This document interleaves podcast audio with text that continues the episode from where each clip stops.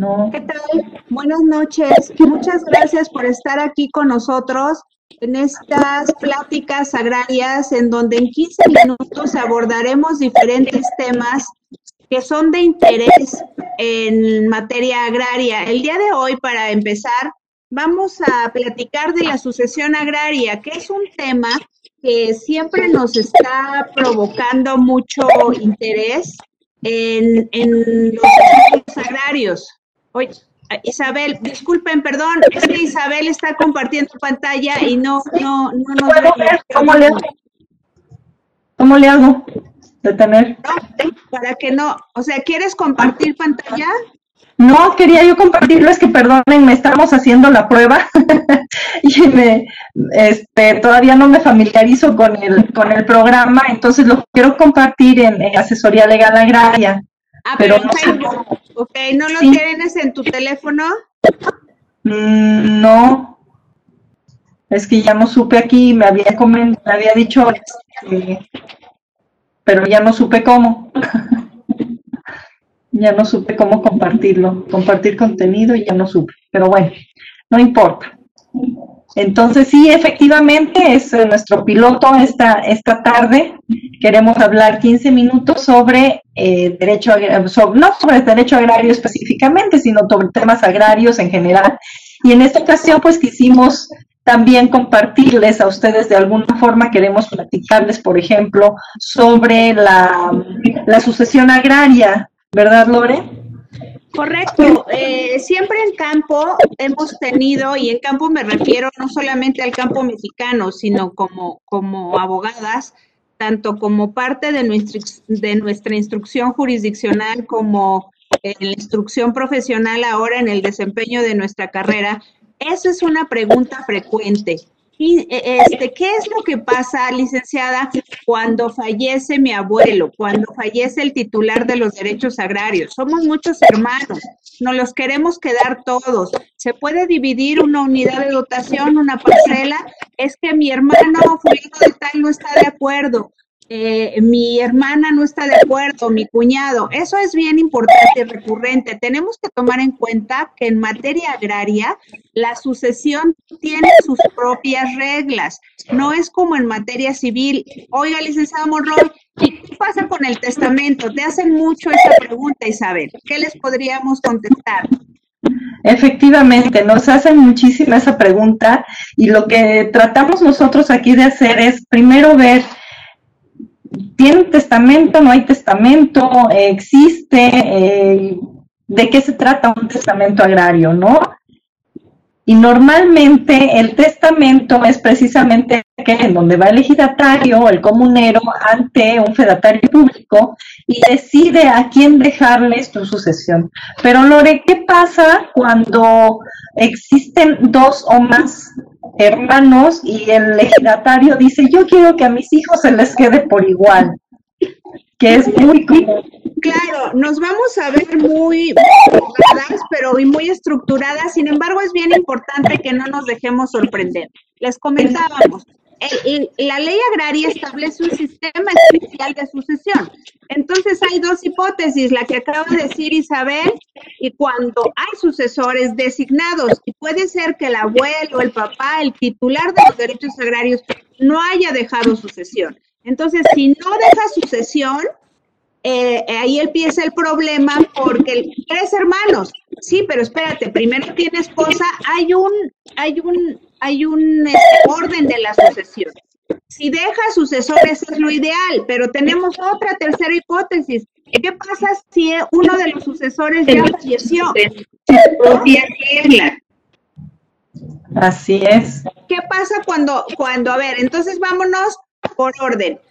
Con designación de sucesores. Si los sucesores viven, ¿quién eh, er, asume los derechos agrarios del fallecido, Isabel? Si los sucesores viven, ¿quién asume los derechos agrarios del, del legislatario o del, pues obviamente en primer lugar su esposa, el cónyuge?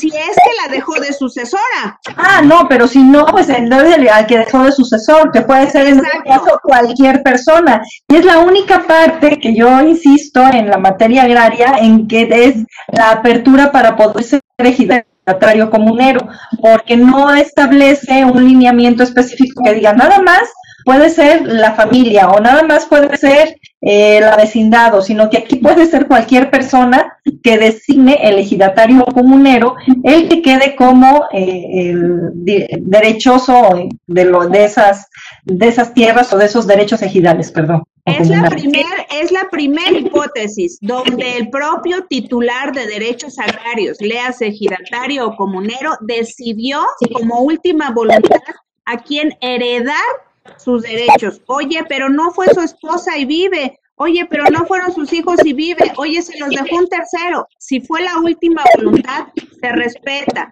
Puede dar lugar a que yo, como familiar directo, como esposa, como cónyuge supérstite, como viuda o como viudo, eh, vaya a impugnar esa designación. Sí puede ser. No estoy de acuerdo. Estoy segura que a lo mejor lo llevaron con engaños a mi papá se da mucho, ¿sí o no, Isabel? Por supuesto que se da muchísimo, inclusive hay personas que dicen es que ya estaba enfermo. Hubo un, eh, yo recuerdo que hubo un, un, asunto muy específico en donde la señora solicitaba la nulidad de la lista de sucesión registrada ante el RAN, precisamente porque decía que el esposo había perdido facultades mentales y presenta inclusive todo el expediente médico. Pero ¿qué pasa? Que el expediente médico eh, pues al leerlo y al descifrarlo, porque eran tres tomos impresionantes y ahí de hubo que leer hoja por hoja, fecha por fecha y demás. Y ahí se veía que él sí efectivamente perdió facultades, pero tres meses después de haber hecho la lista de sucesión. Entonces, con la pena, esa lista era legalmente válida. Es decir, sí puede someter a consideración de los tribunales agrarios ese tipo de controversias. Sí dejaron sucesor, pero estoy en contra o no estoy de acuerdo. Como dice la licenciada Isabel, puedes y tienes que tener los elementos para acreditarlo. Sí, a ver, ahora, ¿qué va a pasar si dejaron a tres sucesores abogadas y el primer sucesor ya murió? Ah, bueno, entonces tiene derecho a heredar el segundo en la lista, ¿sale? Y así sucesivamente. ¿Qué pasa si los tres fallecieron, licenciada Isabel? Si mis tres sucesores designados fallecieron, ¿qué es lo que pasa? Queda sin efectos la lista, ya no hay lista de sucesión y queda abierta la sucesión a lo que se señala en el artículo 18 de la ley agraria, que es precisamente el... orden de preferencia. preferencia señala Exacto, adelante. Que el primer lugar, ¿quién, quién sucedería al, al, fallecido? El cónyuge, el cónyuge que, que le sobreviva. Y eso lo acredita efectivamente con el acta de, de matrimonio. Como segundo lugar, está la concubina o el concubinario. ¿Cómo, cómo acreditaremos esto? ¿Qué elementos de prueba nos, nos sirven a nosotros para acreditar esa este, figura? Para acreditar esa figura necesita básicamente que acredite que vivió los últimos cinco años con la persona y sobre todo si tiene hijos es mucho más fácil porque lo único que tiene que presentar es precisamente las actas de nacimiento de los hijos. A veces eh, veo que hay magistrados que inclusive, a mí me tocó, eh, que se ponen muy duros y tratan de, que les, les, les den todo lo que establece el Código Civil sobre el concubinato. Entonces, yo creo que en materia agraria debe ser más flexible y con que se acredite inclusive con testimoniales y con el hecho de, que eh, hay una un domicilio en común, puede ser que sea más, más que suficiente. Me parece que ya hay una pregunta, eh, estaba comentando, y eh, que, ¿dónde está? La pregunta yo la vi. Decían que los títulos de propiedad ya no entran o y el sucesor tiene alguna preferencia sobre esos terrenos. Ah, Germán Ajá. Ajá. No, no me queda clara la pregunta. ¿Los títulos de propiedad ya no entran o el sucesor tiene alguna preferencia de esos terrenos? Ah, ya entendí. Creo que se refiere a los solares urbanos. Exacto. ¿Entran en la sucesión agraria los solares urbanos? No, porque recordemos, Germán, que esos ya están eh, regulados por el derecho común, por el derecho privado, por el Código Civil, no por la ley agraria. ¿Sale? Muchas gracias por estar aquí con nosotros, Germán. Nancy Becerril nos está viendo. Areli Fuentes, un saludito. Este, ¿quién más? Francisco Pérez, buenas tardes, buenas noches, gusto saludarle. Ya se le extrañaba, no había tenido la suerte de verle. Saludos cordiales. Luego les vamos a hartar, aquí esperamos estar los miércoles de manera concomitante o una a la vez para no hartarlos, porque recuerden que son 15 minutos. Les pedimos, si son tan amables, nos vayan poniendo los temas que les interesan que desarrollemos en 15 minutos, ¿no, Isabel? Así es. Otra, situación que pasa, perdón que te interrumpa, es también cuando la mamá ya siente que es demasiado grande y acude ante los tribunales y obviamente ella es la, la sucesora preferente, haya algunas veces ya nombrada en lista de sucesión o de acuerdo, como dijimos, conforme a la fracción primera del artículo 18. Pero ¿qué pasa si ella quiere dejarle los derechos a un hijo? También lo puede hacer. O sea, eh, eh, lo que hace es eh, pues renunciar a sus derechos y solicitar que le sean reconocidos al hijo. Pero además, aquí hay una situación muy importante y me llama mucho la atención porque no podemos dejar de lado que ya son personas mayores, adultos mayores a los que se les tiene que proteger. Entonces es importante que el abogado que asesore a la a esta señora o al señor ya mayor que procure que los tribunales tengan esa cláusula especial en donde se le dé la protección al adulto mayor, que fuera algo así como una, este, un usufructo vitalicio. Eso es también bien importante. ¿Qué es usufructo vitalicio para quienes eh, no manejamos esos temas? Que tengas la posibilidad de tenerla en posesiones tanto, en tanto vives.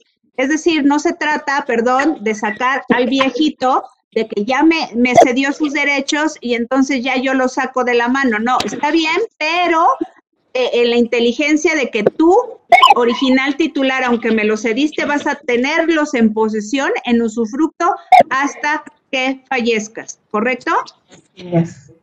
Sí, eso, eso es bien importante. Seguimos con la tercera. A uno de los hijos, que es el, el, el caso que dice la licenciada Monroy, la fracción cuarta, a uno de sus ascendientes, sucede que puedes dejártela a sus papás. Esa es, el, e, es la cuarta hipótesis en caso de que no haya designación de sucesores en el orden de preferencia. Habrá personas titulares de derechos agrarios que no se casaron, que no procrearon, ¿no? se, da mucho, se da mucho en jóvenes que, por ejemplo, pierden la vida en accidentes automovilísticos o por cualquier cosa y pues los únicos sucesores en, estos, en este caso podrían ser los papás si es que no tienen algún dependiente económico o no tuvieron hijos o no estuvieron casados. Así es, se da mucho efectivamente en el campo. La última fracción, esta eh, suscita varias controversia porque dice, fíjense, a cualquier otra persona de, que, de las que dependan económicamente de él, dependencia económica, es decir, que me haya mantenido, híjole, aguas con eso, la dependencia económica debe de ser y de acreditarse de la unidad de dotación que nosotros vivimos de la unidad de dotación, no que me mantuvo mi tío. ¿Verdad, Isabel? Porque ah, esa, esa figura es diferente. Y la unidad de dotación no hay que perder de vista que estamos hablando de las parcelas y las tierras de uso común que le fueron adjudicadas al ejidatario o al comunero. Esa es la unidad de dotación, es decir, que dependa del trabajo o de lo que salga de, del trabajo de esa parcela o de, ese, de esas tierras de uso común. Recuerden que las tierras de uso común, como su nombre lo indica, son trabajadas por el ejido de manera común y se les reparte a los ejidatarios todo lo, lo que de ellas se, se recoge. Estamos a 40 segundos de, terminar nuestra primera cápsula de 15 minutos platicando de agrario. Eh, resulta de que preguntan a la maestra Monroy si el ejidatario no dejó lista de sucesores y los hijos no se ponen de acuerdo y solo uno trabaja las tierras, ¿qué sugieren en este caso?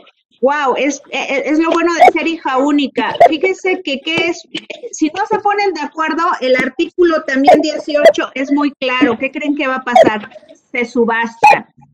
¿no? Se subastan y, y eso es un tema delicado porque mucha gente tenemos apego a la tierra por el, eh, por el apego sentimental, no económico. Entonces ahí es importante.